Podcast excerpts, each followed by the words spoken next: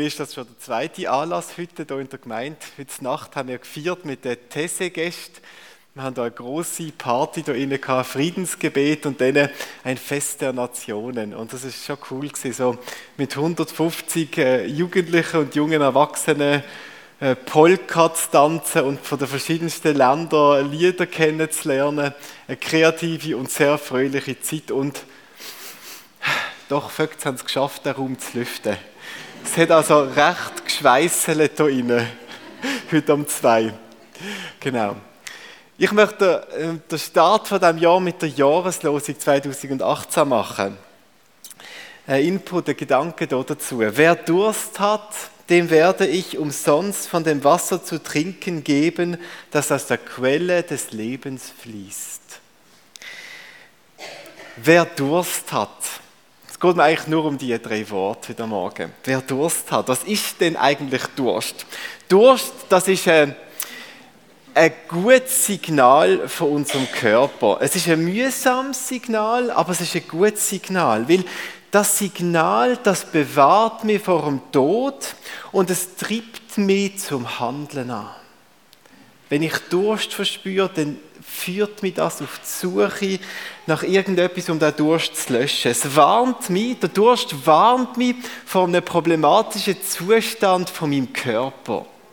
Jetzt geht es bei diesem Vers hier um, um die geistliche Bedeutung von Durst. Und der Vers überträgt den Durst in dieser Bedeutung auf unser geistliches, auf unser inneres Leben. Was ist also geistlich mit Durst gemeint? Das ist die Frage von heute Nachmittag. Ich habe es richtig gesagt. Es ist weder Sonntag noch morgen. Das ist einiges umzudenken meinem Kopf. Durst. Durst ist Sehnsucht. Ist unser Verlangen, unsere Sehnsucht nach, nach Gerechtigkeit, nach Heilung, unsere Sehnsucht nach Wiederherstellung, oder nach Zugehörigkeit, unsere Sehnsucht nach Beziehung. Sehnsucht ist all das, Durst ist all das, wo, wo man vielleicht das tiefe Gespür in uns drinnen könnte nennen, das Gespür nach dem, was uns fehlt. Das Wissen irgendwie, dass tief in mir drin oder tief in dieser Welt inne ein Mangel herrscht, etwas fehlt dass, dass uns immer und überall eine Unvollkommenheit begegnet. Etwas, wo nicht so ist, wie es sollte sein. Oder ich etwas nicht habe, wo ich irgendwie merke, dass ich das sollte haben oder dass das so sollte sein. Und das begegnet uns immer wieder. Moment und Augenblick, wo irgend so ein Mangel oder so ein Fehler oder so eine Unvollkommenheit an unsere Türen anklopft. Und die beste Zeit, um das ja nachzufühlen, das ist die Weihnachtszeit. Nie begegnet uns Sehnsucht intensiver bei diesen Weihnachtstagen, wo uns äh, wo zurückliegen. Ich weiß nicht, wie ihr das erlebt habt. Für mich war das eine Zeit voll Sehnsucht. Da sehnt man sich nach seinem Weihnachtsgeschenk.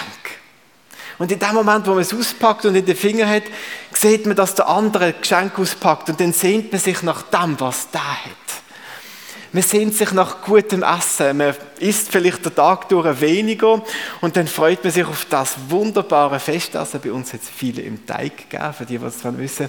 Und dann schlemmt man so richtig und, und versucht, die Sehnsucht zu stillen. Und sobald man dann voll ist, sehnt man sich danach, dass der Magen wird mehr vertragen und jetzt nicht so wird rumoren und wird Schmerzen machen. Man sehnt sich nach Beziehung in den Weihnachtstagen. Wer einsam ist und nicht gewusst hat, mit wem man die Tage verbringen soll, sehnt sich nach Menschen, die noch zusammen sein können. Sehnt sich nach der Geborgenheit von einer Familie und von einer Gemeinschaft, wo es einfach gut ist. Und jeder, der mit Familie gefeiert hat, sehnt sich danach, dass wieder Ruhe einkehrt. Sehnt sich vielleicht auch danach, dass die Beziehungen doch einfach ein bisschen weniger holprig dürften sein und merkt in jeder Beziehung zu den engsten Leuten von der Familie, wie viel Unvollkommenheit in dem drinsteckt, wie viel man aneckt, wie viel einfach nicht funktioniert, wie viel einfach nicht so gut ist, wie man es gern hätte. Wer allein ist, lebt mit der Sehnsucht. Wer zusammen ist, lebt nach der Sehnsucht. Die Sehnsucht, der Durst nach etwas, wo einem fehlt, das durchdringt alles. Und es ist vielleicht gut, dass jetzt die Weihnachtszeit vorbei ist, wo das so besonders stark von dem praktisch war. Aber es zeigt uns, dass Durst, dass Sehnsucht unvermeidbar ist. Es gehört zu der Welt dazu. Es lässt sich nicht vermeiden, dass das Leben in der Welt durstig macht. Jeder von uns, wo lebt, der leidet an den großen und an den kleinen Unvollkommenheiten von der Welt, an den Ecken und Kanten von der anderen Menschen an all diesen Sachen, die nicht so klappen, wie wir es gerne hätten. Und stellt sich die Frage, muss das wirklich sein? Muss das wirklich sein?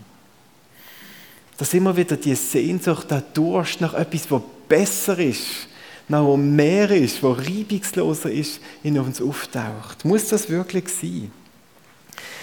Und das Gemeine ist, der Durst, die Sehnsucht, die ist unbesiegbar. Wir können das nicht lösen. Wer Durst, wir können den Durst nur ignorieren. Aber wenn wir ihn ignorieren, dann werden wir letztlich sterben. Das Einzige, was wir machen mit dem Durst, ist, wir können ihn ernst nehmen. Und jeder, der ihn ernst nimmt, das heißt, man kann auch sagen, jeder, der will leben, der kann den Durst nehmen und wird erleben, dass der Durst, dass seine Sehnsucht nach dem Meer in ihm zu einem Motor wird, zu einem Antrieb, wo einem auf die Suche schickt. Auf die Suche nach der Quelle, wo der Text davon spricht. Nach irgendetwas, was besser ist als das.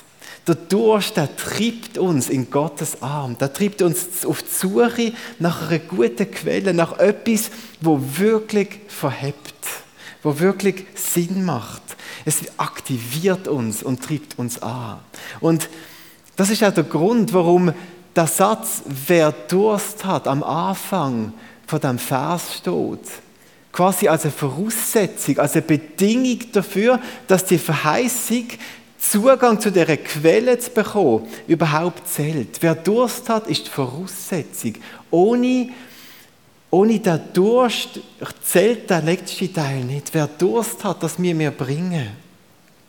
Und jetzt ist es so, dass der Durst ja nicht irgendwie nur äh, ein Automatismus ist. Also die einen haben halt Durst und die anderen haben nicht Durst. Ich habe es vorhin schon gesagt, jeder hat Durst. Jeder spürt die Sehnsucht. Aber jeder von uns geht nicht gleich um mit der.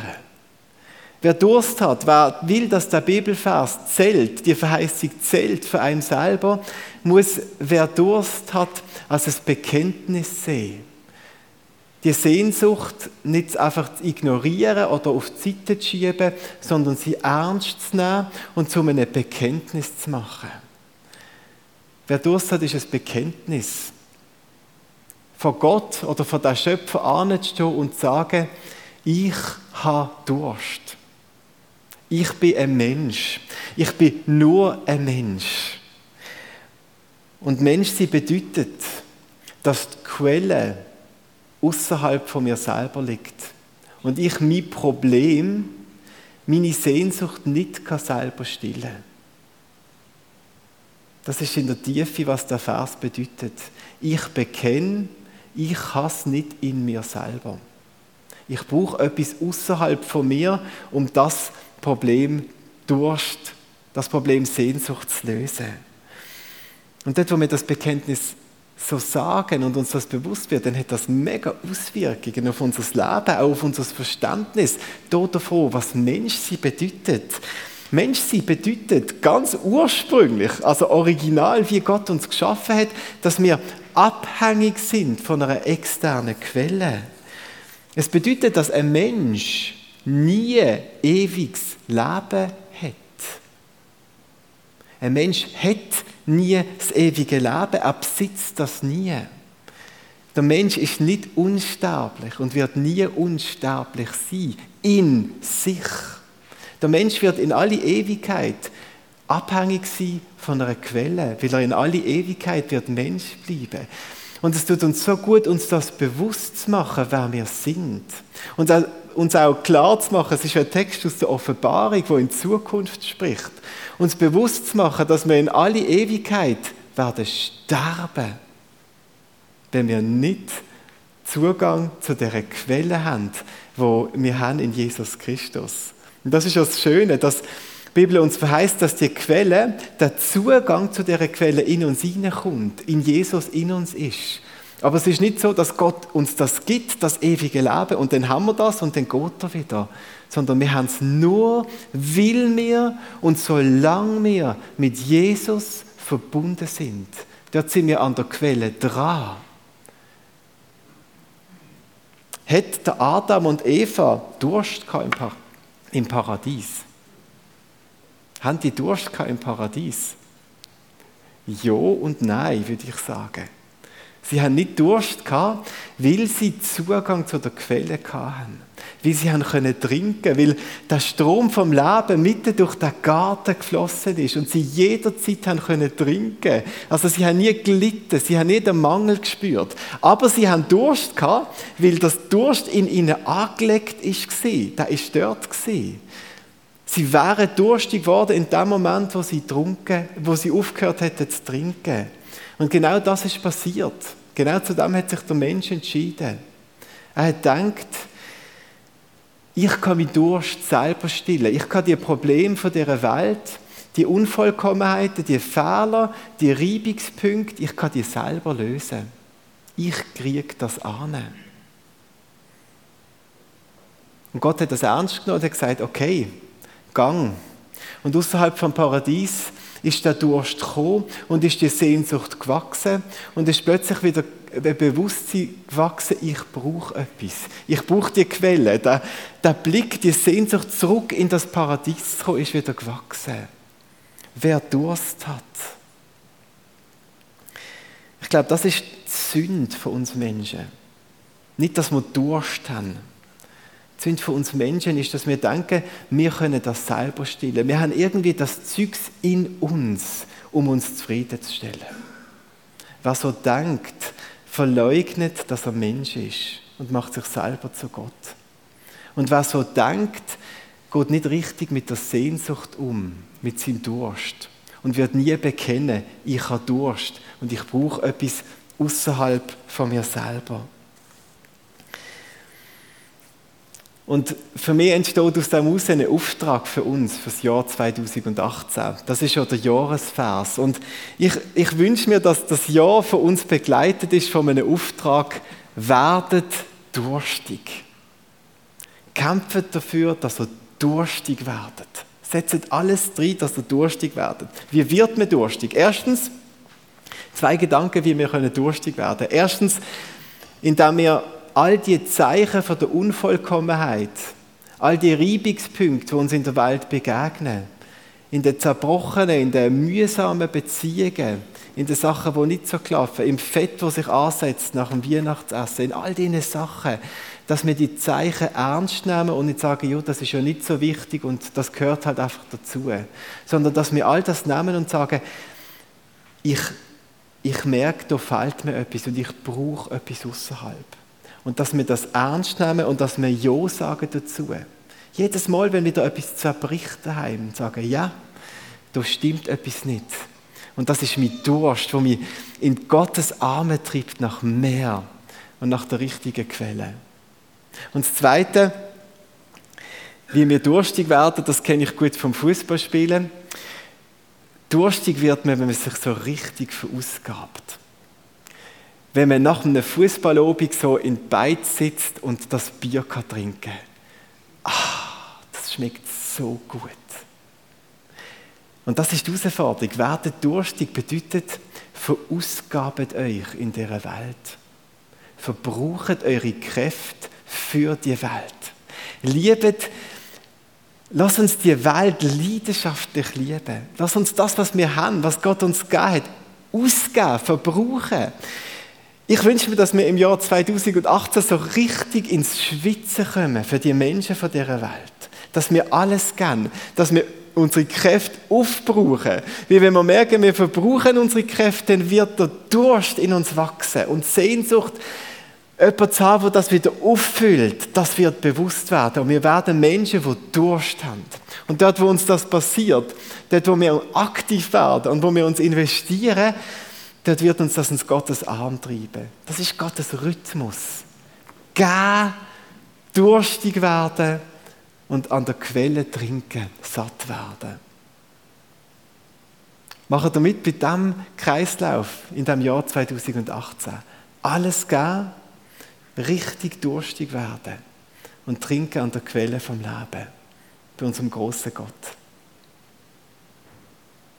Und mit dieser Haltung werden wir jetzt in die auch Lobpreiszeit gehen. Wir singen ein Lied zuerst miteinander, das heißt All who are thirsty, alle, die durstig sind. Das ist eine Vertonung von dem Bibelvers. Einige von euch kennen es vielleicht, die anderen möchte ich einladen, dabei zu sein und das Lied wirken zu lassen, vielleicht mitzulesen.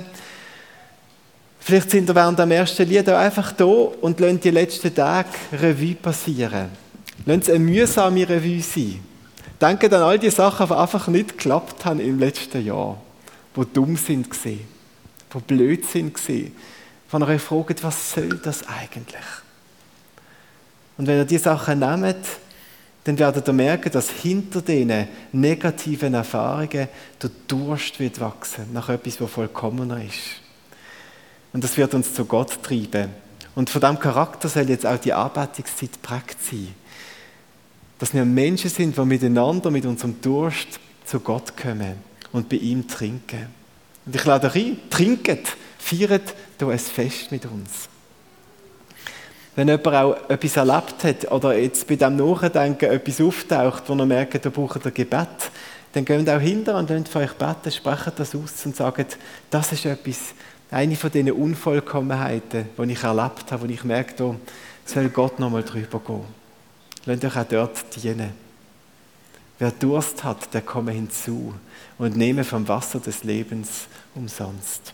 Amen.